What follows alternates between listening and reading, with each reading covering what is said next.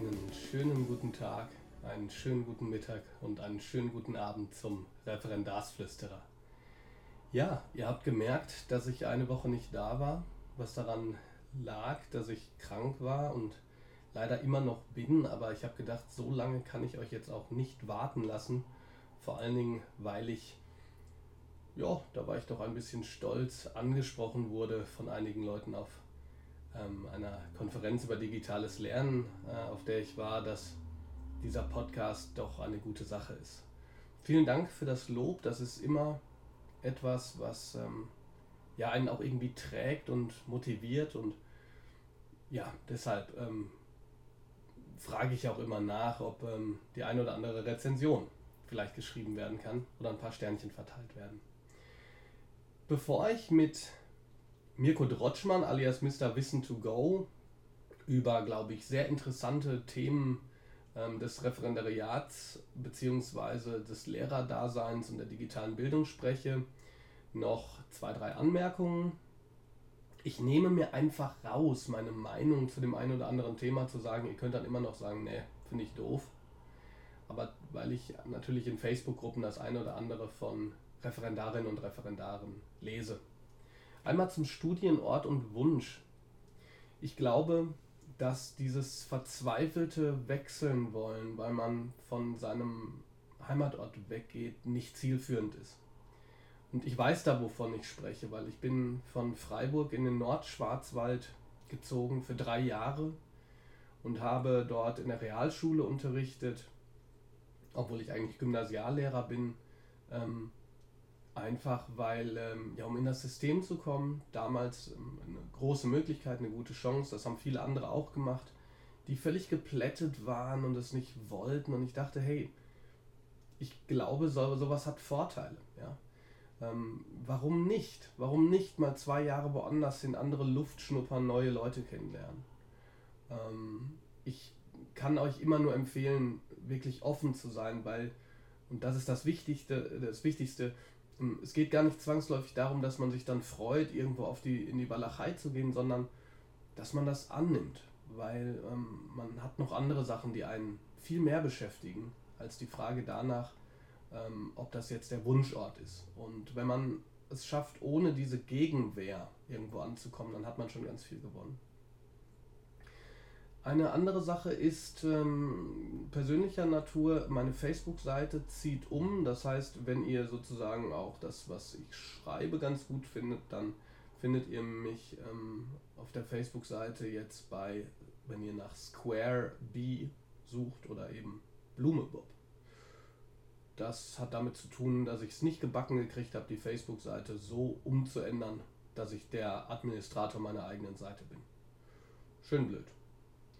Ansonsten würde ich gerne noch sagen, dass ich ähm, natürlich wie immer von euch gerne Anregungen, Impulse oder auch Themenwünsche und Fragen ähm, einfordere. Ist kein besseres Wort eingefallen. Also natürlich fordere ich die nicht ein, sondern ich freue mich einfach, wenn ihr das macht. Und dann kann es auch losgehen. Ich rede mit Mirko Drotschmann alias Mr. Wissen to Go darüber, was er denn so in seinem Leben macht, warum so viele Schüler die Videos abrufen, wie es den Lehrern heutzutage geht und ja, wie er die Themen vorbereitet, weil ich finde, dass das im Referendariat ganz wichtig ist. Und dann beantwortet er mir zuletzt noch ein paar Fragen dazu, wie er eigentlich zu dem geworden ist, was er ist nämlich ein YouTuber mit 600.000 Abonnenten. Und ähm, ja, ich glaube, wir haben ein ganz interessantes Gespräch, was diesmal etwas weiter vom Referendariat wegführt. Aber da kommen wir bestimmt auch wieder hin. Ich freue mich, wenn es euch gefällt. Wir hören voneinander. Mirko, schön, dass du da bist. Ähm, wahrscheinlich haben die meisten schon mal von dir gehört, zumindest wenn sie irgendwas nachgeguckt haben, gerade im Bereich Geschichte. Aber vielleicht kannst du ein paar Worte zu dir selbst nochmal sagen. Wer bist du, was machst du und warum machst du das? Ja, gerne. Hallo, schön, dass ich dabei sein kann. Ich heiße Mirko Drotschmann, arbeite als Journalist, habe auch eine kleine Firma. Wir produzieren Formate im Webvideobereich für Sender und Unternehmen Und ansonsten bin ich äh, vor der Kamera unterwegs für ein Geschichtsmagazin im MDR. Fernsehen und bin auch bei den ähm, Kindernachrichten Logo als Reporter, manchmal als Moderator unterwegs. Das ist mein Beruf. Ich habe Geschichte studiert und Kulturwissenschaft und ähm, ein Volontariat gemacht, ein journalistisches beim SWR, also kein Lehramtsstudium gemacht, sondern einfach nur sozusagen auf Geschichte studiert und ähm, habe seit ein bisschen mehr als fünf Jahren einen YouTube-Kanal, der heißt Wissen to Go und da versuche ich vor allem für junge Menschen Dinge zu erklären, die sie vielleicht nicht ganz verstehen. War das am Anfang schon für dich klar, dass du nicht Lehrer werden willst? Ähm, frage ich jetzt einfach mal so, ähm, weil du hast ja gesagt, du würdest eigentlich ganz gerne mal so die eine oder andere Kursstufe schon auch unterrichten. Das würde ich wirklich gerne machen, ja, aber für mich war das von Anfang an klar. Ich wollte schon mit 15, 16 Jahren Journalist werden. Ich war in der Schülerzeitung, fand das ganz toll und deswegen war für mich eigentlich immer klar, dass ich dahin will. Aber so als Plan B sozusagen habe ich mir das schon überlegt, ähm, wenn es mit dem Journalismus nichts wird, ist ja auch ähm, oft ein ziemlich unsicherer Job dann hätte ich dann doch noch versucht, in Richtung Lehramt zu gehen. Bisher klappt es ganz gut, aber wer weiß, vielleicht gibt es irgendwann doch die Notwendigkeit, äh, dann noch was draufsatteln zu müssen. Aber ich hätte tatsächlich äh, große Freude daran, so einmal in der Woche oder zweimal in der Woche eine Oberstufenklasse zu unterrichten in Geschichte oder in Politik. Das fände ich schon super. Ja, das hört sich ganz interessant an, Plan B. Ich kann mich daran erinnern, dass unser Fachseminarleiter, als ich äh, mein Referendariat anfing, direkt sozusagen beim zweiten Satz sagte, dass es bald eine Veranstaltung gäbe, äh, was man denn machen könnte, wenn man das mit dem Lehrer doch nicht so hinkriegt. Da war der Plan B dann sozusagen andersrum. ja, das stimmt. Ich hatte blöderweise auch bei meiner mündlichen Abi-Prüfung gesagt, dass sie mich gefragt haben, was ich denn mal machen will, dass ich Journalist werden will und wenn es nicht klappt, dann werde ich halt Lehrer. Und das habe ich irgendwie so formuliert oder so gesagt, dass es wohl sehr negativ klang. dann, aber die haben es mit Humor genommen und äh, die Note ist dann doch ganz gut ausgefallen.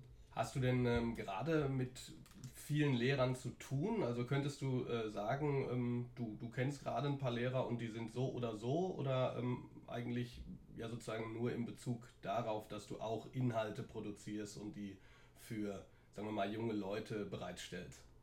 Ich kenne schon einige Lehrer. Ich bin mit vielen Lehrern befreundet und ich bin auch immer wieder bei Veranstaltungen, die von Lehrern besucht werden und die für Lehrer gemacht sind. Gerade jetzt diese Woche habe ich eine Veranstaltung moderiert, da ging es um die digitale Bildung. In Rheinland-Pfalz war das, da war auch die äh, Landesministerin da und ganz, ganz viele Lehrer, die dann ihre Sorgen und ähm, ja, zum Teil auch Ängste artikuliert haben. Und bei solchen Veranstaltungen bin ich öfters und finde es auch immer sehr interessant mitzubekommen, wie es Lehrern geht und was Lehrer so für Probleme, aber auch für Wünsche haben. Jetzt habe ich gleich drei Fragen. Ich muss spontan habe ich gedacht, oh Gott, Jetzt musst du auch noch die Sorgen und Ängste der Bürger ernst nehmen. ja, ähm, genau. Aber, aber zwei, direkt zwei Fragen im Anschluss dazu. Ähm, wie geht's den Lehrern denn, die, mit denen du sprichst? Also gerade im Freundeskreis, äh, denen geht es grundsätzlich ganz gut, die sind sehr zufrieden, denen macht ihr Job Spaß. Sie sind natürlich auch alle noch relativ jung. Äh, vielleicht ist man da noch motivierter, als wenn man dann 30 Jahre den Job gemacht hat, keine Ahnung, aber das ist vermutlich bei jedem Job so. Ähm, aber was äh, die meisten sagen, und ich weiß nicht, ob du das auch bestätigen kannst, ist, dass man oft zu wenig Zeit hat für, für extra Dinge, die man im Unterricht gerne machen würde. Ich kenne zum Beispiel viele Geschichtslehrer, die sagen, ah, ich würde gerne auch jetzt mal die jüngste Geschichte machen, ich würde gerne mal über den 11. September sprechen oder über die RAF ein bisschen ausführlich, aber es geht nicht, weil wir so lange äh, in der Weimarer Republik hängen bleiben oder im Dritten Reich oder sonst was und das kriege ich immer wieder so gemeldet, dass die Lehrpläne einfach zu voll sind und mal entrümpelt werden müssen. Es ist ja in Baden-Württemberg mit dem neuen Bildungsplan teilweise passiert, aber offenbar nicht gut genug das ist was, was ich immer wieder höre und dann höre ich auch immer wieder, und weiß ich nicht, ob das stimmt, kannst du vielleicht auch was zu sagen, dass die Eltern immer schwieriger werden. Also von Helikoptereltern hat man ja schon öfter was gehört, aber dass es immer mehr zunimmt, dass Eltern am liebsten den Unterricht selber machen würden und sich da sehr einmischen. Und das nervt Lehrer, verstehe ich mhm. auch. Ja, also zu dem, zu dem einen, was du gesagt hast, ähm, ich habe dann ein ambivalentes Verhältnis zu Lehrplänen, weil ich ähm, im Gegensatz zu zur digitalen Community, die am liebsten Zeit, Raum und Ort komplett auflösen würde und sozusagen jeden das machen lassen möchte, was seine Neugierde gerade sozusagen ihm zuflüstert. Ich finde das auch großartig, Projektunterricht großartig und so. Finde ich bei gewissen hm, Inhalten äh, ist es schon wichtig, dass sie auch im, im Lehrplan so fest verankert sind. Du sprichst gerade zum Beispiel von der Weimarer Republik wenn ich das 40 Jahre gemacht habe, ob ich das so geil finde, weiß ich auch nicht. Ich weiß aber zumindest, dass es mich manchmal schüttelt, wenn ich in der Tat gerade Weimarer Republik mache und so das Gefühl habe, die, Entschuldigung, die Anklänge an die Gegenwart sind, sind doch deutlich herauszulesen, ohne da jetzt irgendwie eine ganz große Analogie zu machen.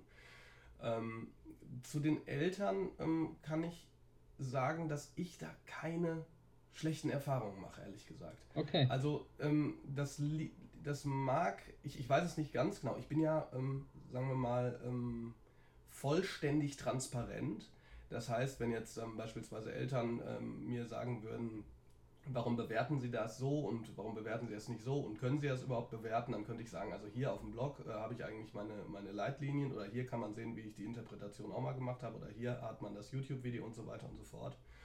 Und dementsprechend habe ich da gar keine negativen Erfahrungen. Aber wie oft, äh, wie so oft ist das, glaube ich, so, dass man das gar nicht so pauschal ähm, sagen kann. So nach dem Motto, stell dich nicht so an, Eltern, also ich empfinde Eltern anders und so weiter. Aber ich glaube, da hat jeder seine ganz eigenen Zugänge. Ich glaube nur in der Tat auch, dass es unglaublich wichtig ist, Eltern mit ins Boot zu holen. Und übrigens ähm, Schüler auch. Weil ich merke wirklich, wenn ich, ich rede ganz oft über die Frage, warum ist das eigentlich wichtig? Da können wir vielleicht bei dir auch noch was zu sagen. Warum, warum machen wir das eigentlich? Und wenn man die Frage nicht beantworten kann, ähm, ja, dann würde ich als Schüler auch denken, ja, dann warum sitze ich denn dann eigentlich hier? Ja, das stimmt, ja. Ähm, noch ein kurzes Wort, weil es natürlich absolut mein, mein Feld ist. Jetzt ähm, mit dem Referendarflüster konzentriere ich mich natürlich eher auf Referendare, auch auf so Hard Facts, wie mache ich Unterricht und so weiter. Aber ich möchte natürlich auch mit interessanten Leuten wie dir äh, sprechen. Ähm, aber was, was ist so dein, deine Sicht auf so digitale Medien und, und die Digitalisierung generell bezüglich der Bildung?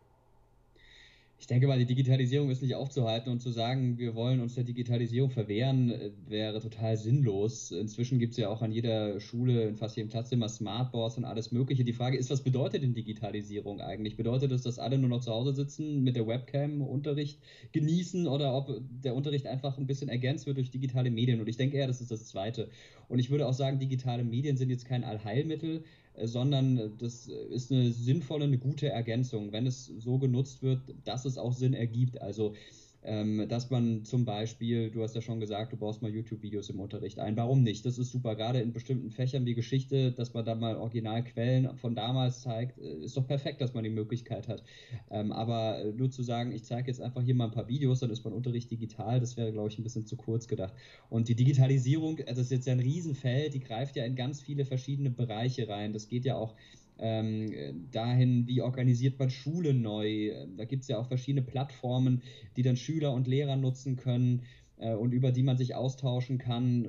Man kann dann da Materialien einstellen und so. Ich denke, da erzähle ich äh, euch, die ihr gerade zuhört, ja auch nichts Neues. Damit arbeitet ihr vermutlich schon. Ähm, deswegen würde ich sagen, Digitalisierung ist gut und wichtig, aber es ist kein Allheilmittel und man sollte ähm, man sollte nach wie vor einen guten Unterricht machen und äh, es wird ja immer wieder gerne die Hattie-Studie zitiert und die ist ja wirklich zentral, weil sie sagt, das Wichtigste am guten Unterricht ist ein guter Lehrer. Und wenn der Lehrer schlecht ist, dann kann er noch so digital sein, wie er will, dann bringt er seinen Schülern auch nichts rüber. Wenn der Lehrer gut ist, dann kann er von mir aus auch mit einem Buch da vorne stehen und nichts Digitales machen, dann bringt er einen guten Inhalt rüber. Also da kommt es drauf an. Und ja. Eine gute Mischung ist, glaube ich, das Wichtigste. Ich war vor zwei Tagen auf einer Konferenz, da wurde das, ähm, sagen wir mal, etwas umgangssprachlicher formuliert. Da hat jemand gesagt, wenn man scheiß Unterricht macht und den digitalisiert, dann ist es scheiß digitaler Unterricht. Ja, genau, genau das meine ich, so ja. ist es, ja. Jetzt äh, habe ich natürlich tausend viel mehr Fragen. Äh, vielen Dank dazu. Zur Digitalisierung fange ich, glaube ich, gar nicht erst an zu, zu reden, sonst hocken wir morgen noch hier. Ähm, deshalb noch ein paar Fragen so. Zunächst mal, wie kommt es eigentlich, dass so viele Schüler, ich sage jetzt mal Schüler, junge Leute, du wirst eine bessere, Übersicht haben, wer deine ähm, Videos anschaut, aber wie kommt es, dass so viele Leute deine Videos aufrufen? Also es ist ja so, dass ähm, beispielsweise ein Video zur Weimarer Republik, vielleicht jetzt auch mit dem, ähm, ach Gott, wie heißt das gleich, äh, Babylon Berlin oder so, äh, nochmal einen Schub gekriegt hat. Aber ansonsten haben ja auch deine Videos zu, zu ähm, anderen Geschichtsthemen so, ich weiß es nicht, im Schnitt 200 bis eine Million Aufrufe. Warum, warum ist das so? Sind die Lehrer zu schlecht, das zu erklären, oder? Nee, auf gar keinen Fall. Und gerade meine neuen Videos, die behandeln ja keine klassischen Schulthemen, sondern eher aktuelle Themen. Im aktuellsten Video geht es um die bisherige Amtszeit von Donald Trump. Im Video davor geht es um, ähm, um die Kurden und äh, das Problem, warum sie keinen eigenen Staat haben. Also insofern würde ich jetzt nicht sagen, die Lehrer machen einen schlechten Job und deswegen gucken die Leute meine Videos. Ich sehe meine Videos auch nur als Ergänzung zum Unterricht. Ich sehe mich gar nicht als Lehrer, sondern eher jemand, der eine Hilfestellung vielleicht für Lehrer gibt, aber auch für Schüler gibt und äh, auch so einen Überblick über bestimmte Themen gibt. Warum sich die Leute meine Videos anschauen, ist eine gute Frage. Das, die stelle ich mir auch oft, gerade die älteren Videos, die sind schon fünf Jahre alt zum Teil. Die Weimarer Republik ist fünfeinhalb Jahre alt. Da sitze ich irgendwie äh, bei uns im Wohnzimmer am Tisch und rede fast 20 Minuten lang und halt nur ein paar Zettel hoch äh, und trotzdem hat es eine Million Klicks. Ich glaube, es wird auch deswegen geschaut, weil es einfach äh, einigermaßen kompakt ist. Man äh, kann auch mal auf Pause drücken, man kann zurückspulen, vorspulen. Es gibt noch eine schriftliche Zusammenfassung dazu. Ähm, man kann es vielleicht irgendwie auf dem Weg in die Schule sich angucken. Äh, und äh, ich bin kein Lehrer, der danach Fragen stellt und der die Leute abfragt. Deswegen hört man mir vielleicht eher zu oder äh, sagt sich, naja gut, der ist ja ganz okay, ähm, weil ich keine Noten vergebe. Das könnte natürlich auch eine, eine Rolle spielen. Ja, ich meine, das mit dem Rückspulen, Vorspulen und, und Pause drücken, das, das ist so ein Stichwort, weshalb Leute zum Beispiel Flipped Classroom machen. Da werde ich im Podcast vielleicht unten auch noch dann einen Link setzen. Das wäre ja so das Prinzip, dass man sich durch ein Video vielleicht vorbereitet und in der Schule dann ähm, wirklich es schon verstanden hat und, und viel tiefer in die Materie reingehen kann. Ähm, ich skippe jetzt mal die Frage, welche Rückmeldungen du bekommst. Ähm, ich glaube, ja, du hast selber schon mal gesagt, als wir mal gesprochen haben, das geht von sehr großem Lob bis im schlimmsten Fall zu Todesdrohungen. Gerade in Bezug auf aktuelle Themen kann ich mir das äh, gut vorstellen. Also ich glaube jetzt so ein Thema wie wer ist Erdogan oder wer ist Putin, das sind nicht gerade Themen, wo alle dann einfach nur klatschen. Ähm, wird das jetzt aber überspringen und ähm, etwas nehmen, was im Referendariat eine riesengroße Rolle spielt. Und zwar sagen viele Referendare zu Recht, dass sie so ein bisschen Panik bekommen. Also im Referendariat kriegt man aufgrund von vielen Dingen Panik, aber sie kriegen vor allen Dingen deshalb manchmal Panik, weil sie ähm, auf einmal ein Thema unterrichten müssen, was sie überhaupt nicht kennen aus, der, aus, der, ähm, aus dem Studium. Was auch logisch ist, wenn man zum Beispiel Geschichte unterrichtet, dann kann man es, glaube ich, sehr erfolgreich schaffen, von Anfang bis Ende nur Themen zu besprechen und im Kern zu erörtern, die mit Schule so rein überhaupt gar nichts zu tun haben. Jetzt meine Frage. Du wirst dich ja auch in viele Themen einlesen bzw. einarbeiten müssen, von denen du vorher keine Ahnung hast. Und dann musst du dich hinsetzen und nicht so tun, als ob, sondern ja einfach ein bisschen Ahnung auch haben. Äh, du wirst ja auch nicht ewig Zeit dafür haben. Also, wie bereitest du denn Themen vor, von denen du jetzt erstmal nur so ganz grobe Züge weißt? Da habe ich den großen Vorteil, dass ich als Journalist ausgebildet bin und das eigentlich das A und O ist im Job eines Journalisten, sich in Themen einzuarbeiten und sie so vermitteln zu können, dass sie andere verstehen und dass man sie selber auch verstanden hat. Ich arbeite schon seit vielen Jahren für Logo für die Kindernachrichten und da ist es besonders wichtig, wenn man Kindern was erklären will, muss man es wirklich verstanden haben und das kommt dann einfach mit der Zeit und deswegen ist es für mich eigentlich täglich Brot, mich mit Themen auseinanderzusetzen, mit denen ich vielleicht bisher noch nicht so viel zu tun hatte. Klar, ein paar Dinge weiß man, kriegt man mit, aber oft muss man sich dann doch ein bisschen intensiver einlesen.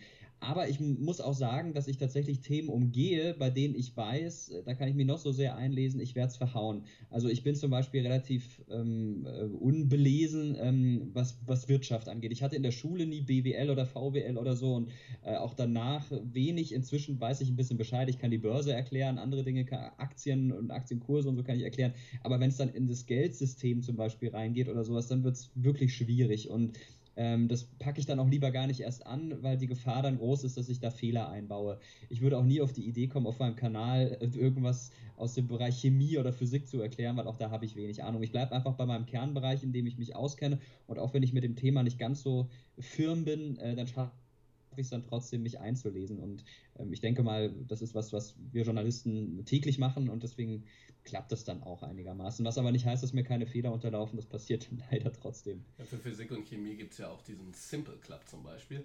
Zum Beispiel. Jetzt will ich dich aber darauf festnageln nochmal. Ähm, wenn nicht, also es kann natürlich sein, dass du sagst, ähm, nee, ist mir peinlich, weil das erste Buch, zu dem ich greife, ist, ähm, warte mal, da gibt es auch dieses Kinderbuch, wie heißt das denn nochmal? Das lustige Taschenbuch ist bei mir oft. Achso, ja.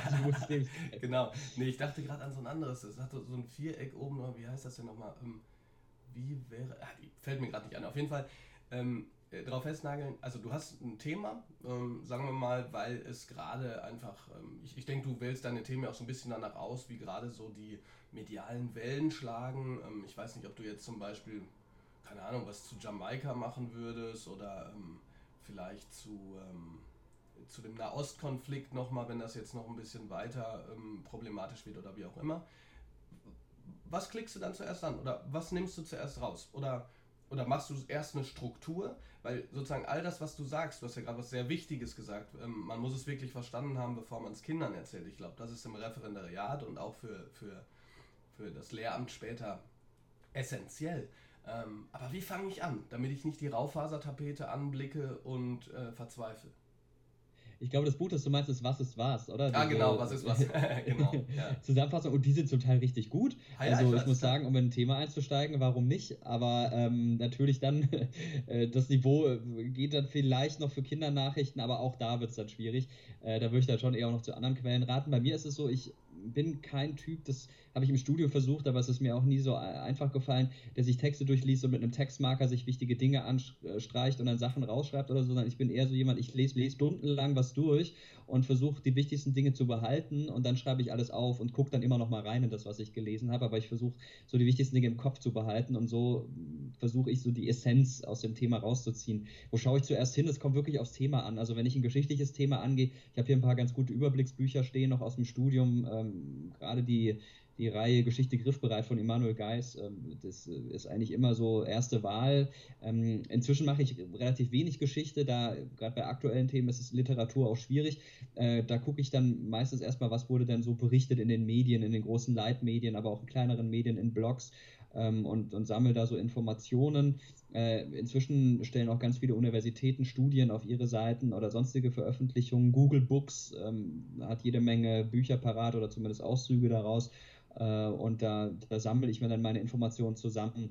Ähm, natürlich äh, muss ich auch zugeben, ist Wikipedia auch äh, Anlaufstelle für mich. Allerdings nicht, um zu sagen, da hole ich mir die Infos her, ähm, sondern es ist erstmal, und so verstehe ich nachher dann auch meine Videos, ein, ein guter Einstieg in ein Thema, um einen Überblick zu haben. Außer bei den ganz großen Themen. Erster Weltkrieg braucht man nicht auf Wikipedia gehen, das ist äh, viel zu viel Information. Aber ähm, wenn man mal einen Überblick hat, bei Wikipedia taucht dann bei irgendeinem Thema vielleicht mal ein Name auf, dann guckt man, dann recherchiert man nach diesem Namen weiter oder es ist eine Quelle verlinkt bei Wikipedia, der man dann nachgeht und dann auf andere Quellen stößt. Also so als Einstieg, als Überblick ist Wikipedia gar nicht so schlecht und da würde ich das auch jetzt nicht unbedingt so abtun und sagen, das sollte keine Quelle sein. Ähm, um einen Überblick zu bekommen, ist es völlig okay. Aber dann muss man weitergehen und äh, da da muss ich sagen, meine Lieblingsseite inzwischen bei politischen Themen, aber auch bei geschichtlichen, ist die Seite der Bundeszentrale für politische Bildung. Da findet man zu fast jedem Thema was und wenn man nichts Ausführliches findet, findet man Links, wo man was findet oder Tipps für Bücher. Das ist gerade im Bereich Politik und Geschichte echt super. Ich schließe mal ganz kurz äh, an an das, was du gesagt hast. Erstmal vielen Dank, dass ähm, Bundeszentrale für Bi äh, politische Bildung in der Tat eine grandiose Seite. Ähm, ich wollte nur sagen, Wikipedia will ich auch gar nicht verteufeln. Ich meine, mittlerweile ist der, ist der ähm, Stab, der sich darum kümmert, auch riesengroß und ich glaube, man kann da mittlerweile relativ schwer komplette Falschmeldungen reinschreiben, aber das Wissen darum, dass dahinter sozusagen ein Riesenforum brodelt, was um die verschiedenen Wörter kämpft, ist doch schon auch wichtig. Ähm, auf der anderen Seite ich, sind solche Sachen eben auch ähm, Teil einer digitalen äh, Bildung, die in die Schule muss Nämlich einfach zu sagen, Wikipedia, beispielsweise so eine Seite, hm, die wird auch von jemandem gemacht, die wird auch von jemandem strukturiert. Das ist nicht einfach da, auch was die Struktur angeht. Ja, genau. Und ähm, es gibt ja eben die viel zitierte Schwarmintelligenz, du hast ja auch gerade schon gesagt, da wirken viele Leute mit. Und äh, da wird ja auch immer wieder gern diese Studie zitiert, laut der Wikipedia inzwischen genauso verlässlich ist wie die Enzyklopädie Britannica. Und kann ich schon auch bestätigen. Also ich habe selten äh, was wirklich Falsches bei Wikipedia gesehen. Deswegen verstehe ich auch ehrlich gesagt Lehrer nicht, die sagen, Wikipedia ist keine Quelle. Natürlich ist Wikipedia eine Quelle. Es ja, sollte nur nicht die einzige sein. Ja.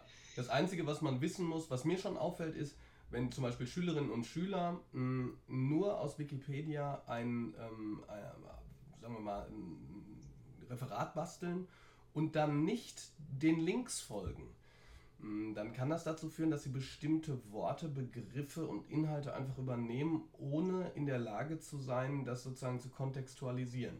Und das liegt dann meistens daran, dass sie denken, naja, also irgendwie wird schon keiner merken. Aber wenn dann da so ein komischer Herr Blume hinten drin sitzt, der sagt, also du hast hier jetzt gerade äh, fünf Wörter gesagt, kannst du dir erstmal erklären, bevor es weitergeht, dann wird es danach natürlich schwierig. Ja, genau, das stimmt. Und das ist, äh, klar, äh, haben wir früher, glaube ich, alle in Referaten gemacht, irgendwelche Dinge übernommen, von denen wir keine Ahnung hatten. Und wenn der Lehrer danach gefragt hat, war es schwierig. Und äh, genauso steht man, glaube ich, als Referendar auch blöd da, wenn man den Schülern was erzählt, die fragen nach und dann sagt man, äh, äh, sage ich euch beim nächsten Mal. Ähm, ja. da muss man natürlich immer aufpassen. Obwohl, obwohl, da kann ich ganz klar was zu sagen, auch ähm, wichtiger Punkt. Was mache ich, wenn ähm, so eine Frage kommen würde? Was, was würde ich beispielsweise machen? Ähm, nehmen wir mal an, es geht nicht um eine Lehrprobe. Da wird man vielleicht ein bisschen mehr lesen, aber ich kann auch nicht für jede Stunde, die ich habe, fünf Tage arbeiten, weil bei einem, kom bei einem äh, kompletten ähm, äh, vollen Deputat, wie man das als Lehrer nennt, ist das einfach nicht möglich. Was passiert, wenn ein Schüler sagt, Herr Blume, was ist das? Und ich weiß es nicht. Achtung, dann sage ich, ich weiß es nicht.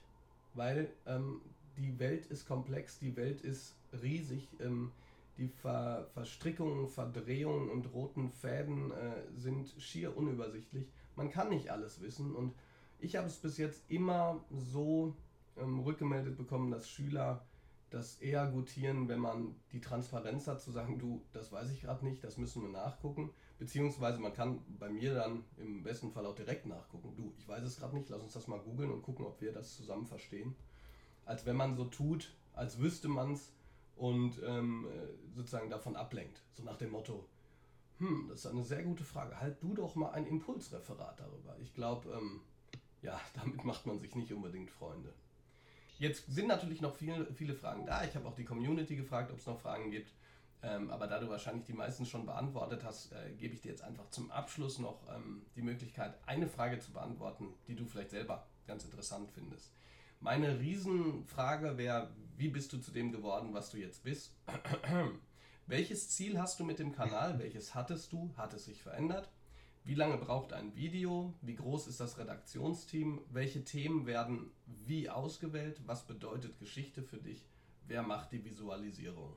Das wären sozusagen, das wäre der Riesenhaufen von Fragen. Gibt es da eine, die du vielleicht beantworten möchtest? Ich versuche mal mehrere in einer Antwort zu äh, beantworten. Gerne. Ähm, und gut, wie ich.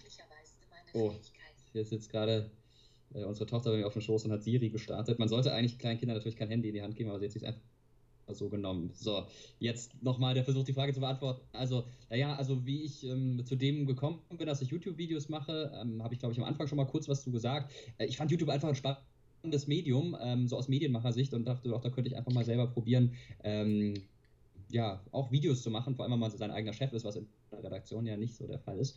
Ähm, und da sind wir auch beim Stichwort, wie entstehen meine Videos? Habe ich ein Team? Also ich mache die Videos inhaltlich komplett selbst. Ich recherchiere, schreibe dann ein Skript und äh, drehe dann, die, dreh dann die Videos. Äh, das dauert so im Schnitt 10 bis 15 Stunden. Ich habe eigentlich auch mal alles selber geschnitten. Ähm, seitdem mein Kanal zu Funk gehört, dem öffentlich-rechtlichen Netzwerk von ARD und ZDF, ähm, bekomme ich ein Produktionsbudget und kann Leute bezahlen, die Grafiken und Animationen beisteuern. Die helfen mir dann beim Schnitt, das ist super. Ähm, äh, aber ansonsten mache ich alles allein, auch die Kanalbetreuung und so. Da gibt es also kein Team. Ähm, ich habe nur noch jemanden, der mir die Vorschaubildchen, die Thumbnails für die Videos gestaltet. Ähm, das war es dann aber auch schon. Und tatsächlich hat sich die Thematik bei mir ein bisschen verlagert. Ich habe angefangen mit Geschichtsnachhilfe-Videos. Dann hatte ich aber irgendwann die meisten Themen durch, die auf allen Lehrplänen in allen Bundesländern stehen. Ich habe mir nämlich vorher mal so die Schnittmengen angeguckt und dann die Themen rausgesucht. Und außerdem kamen ganz, ganz viele Wünsche von Zuschauern zu aktuellen Themen. Deswegen bin ich ein bisschen umgeschwenkt und inzwischen erkläre ich vor allem das, was man so in den Nachrichten mitbekommt. Und 80 Prozent der, der Themen auf meinem Kanal ungefähr kommen durch Zuschauerwünsche zustande. Ähm, und der Rest ist, ja, was sich gerade aktuell ergibt und ähm, was ich selber mal Interessantes irgendwo aufschnappe. Ich hoffe, da waren jetzt fast alle Fragen beantwortet. Ja, auf jeden Fall.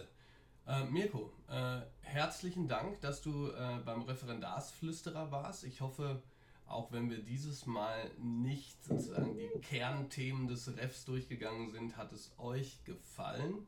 Äh, vielleicht noch ein abschließendes Wort an die armen, äh, an den armen Lehrernachwuchs, Mirko.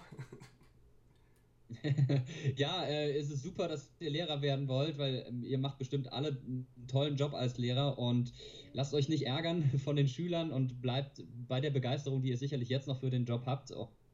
Und ähm, werdet nicht zu denen, die äh, nach 30 Jahren einen Ordner rausholen und zum 30. Mal das Gleiche machen. sondern äh, bleibt begeistert und ich denke mal, das schafft ihr auch, die Begeisterung einfach mitzunehmen. Ich kann leider jetzt ja nicht aus Erfahrung sprechen, aber in dem Job als Journalist wiederholt sich ja vieles auch immer wieder und, und versucht dann halt jedes Mal anders anzugehen und einen neue, neuen Zugang zu finden und dann wird es für einen selber auch spannend. Ich glaube, wenn man es für sich selber interessant hält, dann ist es das auch für die Schüler. Amen. Also vielen Dank fürs Einschalten ja, genau. zum Referendarflüsterer.